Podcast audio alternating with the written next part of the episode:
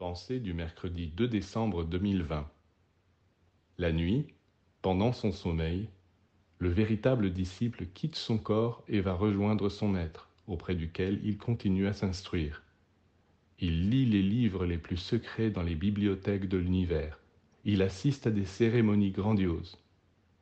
Et bien que le cerveau humain ne soit pas encore préparé pour conserver la mémoire de tels événements, il peut en garder quelques traces qui lui mettent dans le cœur une sensation si douce, si tranquille, qu'en s'éveillant il se dit ⁇ Où ai-je été cette nuit?